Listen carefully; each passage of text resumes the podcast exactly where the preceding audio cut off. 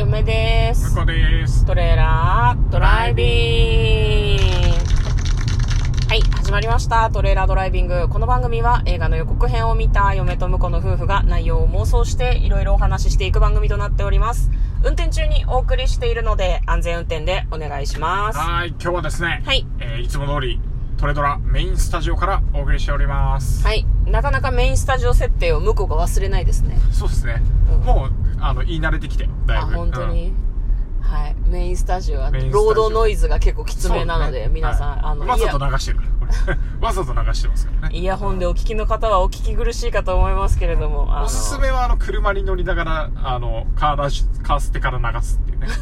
それがいいと思いますよ。うんもうだってあの、いつもね、あの、聞き返しを車でやってると、うんあの、勝手にウインカーになってるからって思ったりするから。そう、だから良くないと思うんだよね。あれ、ウインカーつけたっけってなりそうじゃない？なるなる。わかんない。車種によっては全然音が違うとかそういうのもあるのかもしれないけど、まあいいですよ。メインスタジオらしいですよ、ここが。でしょ、うんはい。よろしくお願いします。はーい。じゃあ今日も映画の妄想をしていきます。今日妄想する映画はこちらです。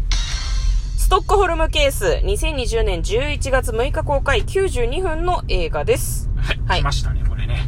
よく聞く、ストックホルム症候群のお話ですね、これね。そうですね、はいストックホルム症候群ってどういう症候群なの？あれですね、あのー銀行強盗とかで、うん。なんかあの、人質に取られた人が、うんあの、犯人に共感して味方しちゃうみたいなね。ね。そういうお話でございますね。それのストックホルム症候群っていう名前ができたきっかけになった事件を描いた映画。いや、もうね、面白いに決まってるじゃないかと思うんだけどね。どのくらい脚色されてるとかがちょっと嫁は気になるけどね本当に実話ベースなのか。まあまあだから実話ベースの話なんですよ。うん。はい。じゃあまずは予告編の方を復習していきたいと思います。ストックホルム症候群の元になったお話ということで、えー、とある銀行に強盗が入るんですね。うんなんかアメリカ人男性ですね。なんか女の人に電話をかけさせてるんですね、外に。要求を聞け。10分で来ないと撃つと言って切れ。で、女の人が10分で来ないと私を撃つって言ってますって言って電話を切るのね。で男の人は相手はビビってたって聞くわけ。なんかちょっと、ちょっとなんか、あれ？強盗か？みたいな。ちょっと、お茶目な感じというか、なんというか。で、まあ、立てこもり事件が発生したということで、まあなんか警察がね、その銀行の周りを固めるんですよね。なんかどうやら一人ではなくて仲間がいるみたいだね。うんうん仲間が銃を持って人質にこう銃を突きつけたりとかしてるので、要求はですね、100万ドル用意しろというふうに言ってます。あと、スティーブン・マック・イーンがブリット、ブリットって映画かね？で、乗ってた車も用意しろほうほうほうって言ってる。で、その要求を聞いている銀行の人なのかな？銀行の人が、あれはいい映画だって言って、だろう？みたいな。なんか、仲良くなっちゃってるんだよね。なねなんか、人質に取られて仲良くなったっていうか、なんか結構最初からみんな、何この打ち解け感みたいな感じがちょっとあったんですけど、まあその世界が驚愕した人質事件の真相。なんか、全国民が中の様子を知りたがっていますよっていう風に、マスコミの人が中に電話をかけるんですね。でしたら電話に出たのは人質の人なんだけど、悪くないわ、中の様子は。っていう風に言う。で、なんか、人質の皆さんは、なぜか、警察よりも犯人の方が信用できるっていう風に言ってるんですね。え、警察ってだって人質の人を助けようとしてるんじゃないのっていう風には思うんだけど、で、なんか、銃撃戦が起こったりとかするんだけれども、なんか死相になるんだけれども、電話口で、銃撃戦になったらみんな死ぬけどいいのみたいなことを女の人が聞いたりもしていました。なんか、果たして、その、人質と犯人の関係っていうのはどういう感じだったのかなという感じなんですが、えー、ストックホルムケースという映画ですね。曲が、ボブ・ディランの名曲が使われてるらしくて、嫁詳しくないんだけど、なんか、そういうの好きな人はね、すごくいいのかもしれないですね。も実際もう予告編聞いてるだけでね、良かった。曲がね。そうだね、曲すごく良かったですね。まあ、という予告編でございました。では、内容の方、妄想していきましょう。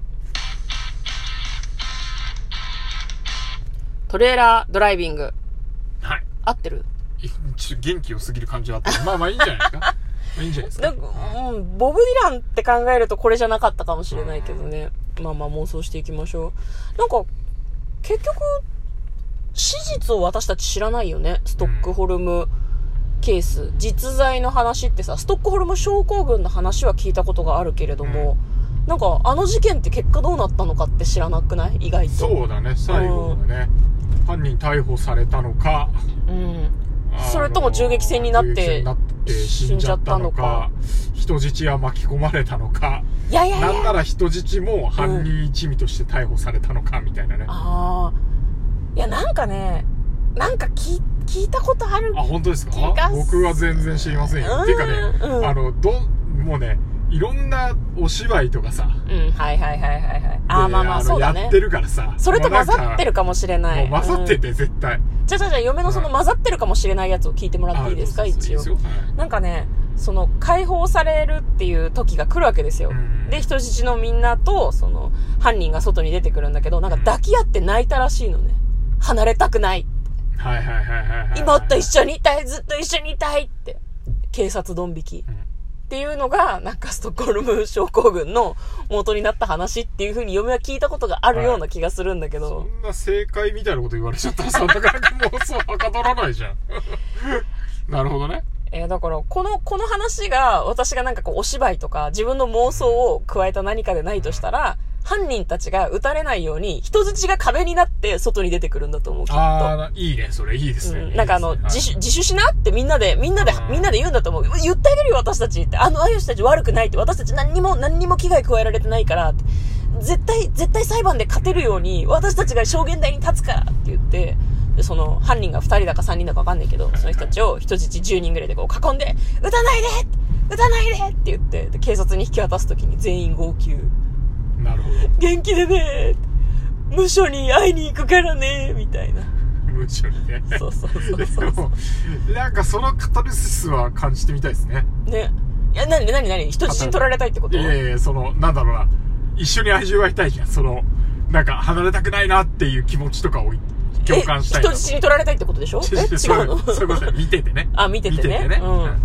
それは感じるでしょだから犯人たちがやっぱ、すげえ憎めない人たちなんじゃないの？まあまあ、憎めなそうな感じだったけどね。ね。最初から。でも、あのさ、予告編に出てたうん。シーンって、うんしばらく経った後なのかなとも思ったね。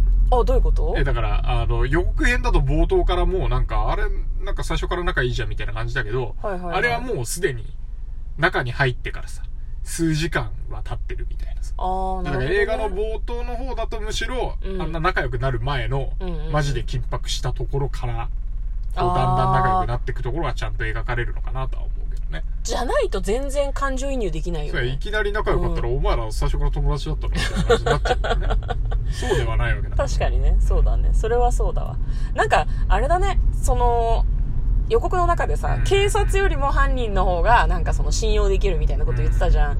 なんか警察の裏切りが何回もあるのかもねまあ、。それはあるだろうね。うん警察はあの、あの手この手で犯人は、うんを騙して、うんなんとか人質を解放しようとするでしょうから、ね。そのたんびにあいつらね素直に言うこと聞いてりゃ出てけたのにっていうのでイライラが募っていく可能性あるよね。うんで、そんな中で、トイレ行ってきていいよとか、ピザ取るとか、もう犯人が集中力切れちゃって言い始めて、うんなんか、あれっていう。割とそんな悪いやつじゃないし、なんかそもそも危害を加える必要はないって思ってるのかなっていうふうに思うのかな。いや、でもどうだろう。なんか決定的ななんか事件うんその、人質に取られてる人たちと犯人たちの間で、決定的な何か事件が起こって、それによって、こう、距離縮まるんじゃないかなっていう思うんだけど、どう思う？そうだでもなんか人一人死んじゃうとかだとやっぱなんか気持ちよくないから。ああ、それはちょっとね。そう、だから、やっぱりなんかこう、せっかく解放されるタイミングで警察が余計なことして、うん、うん。あいつらっていう、うんうんうん。ああれじゃないかな。あの、持ってった、その、ピザとか。ピザとか差し入れに。なんかあの、うん。睡眠薬が入ってて、うん、で、どうしてもお腹空いた、うん。あのー人質に犯人が先に分け与えてあげたら、うん。そいつが寝ちゃうっていう、うん。あいつだっていう。うん。そう、あ、そうね。それも、それもいいかもしれない、すごく。で、それで、あれだよね、犯人たちが、なんか、まあ、なんか一応、一応そういう、そういうあれであれしたからって、なんかまあ、裏切られたから解放できねえけど、ってまあ、危害は加えないからって、まあなんか、なんか食べたらみたいな感じになったりするのかもね。なんか全員でがっかりするのかもね、警察のやりように。はいはい犯人たちはこれで自分たちの望みが叶って、うんもうなんか、やっと解放できるな。そうそうそうそう。よかったな。うん、これで終わり終わりって思ってたのが、なんか全員同時にがっかりして、なんか、その緊張の糸が切れた瞬間に意外と仲良くなるというか、あ誰かがこう気を利かして犯人の生い立ちを聞いたりとかして、なんか、あ意外と普通の人だな、みたいな感じになったりするのかもね。なんかわかんない。そういう警察の裏切りがこう積み重なっていって、意外と仲良くなるみたいな感じなんじゃない。ですかねまあ、。そりゃそうでしょうね。うんうんうんいや、っていうか、俺たちが知ってるストックホルム症候群はそういうもんだ。あ、そうなの？常にそういうもんだと思うぞ。あー。あまあまあ、警察の裏切りはどうどうかは置いといてね。うんうんうんうんうん。まあそうだわね。はい。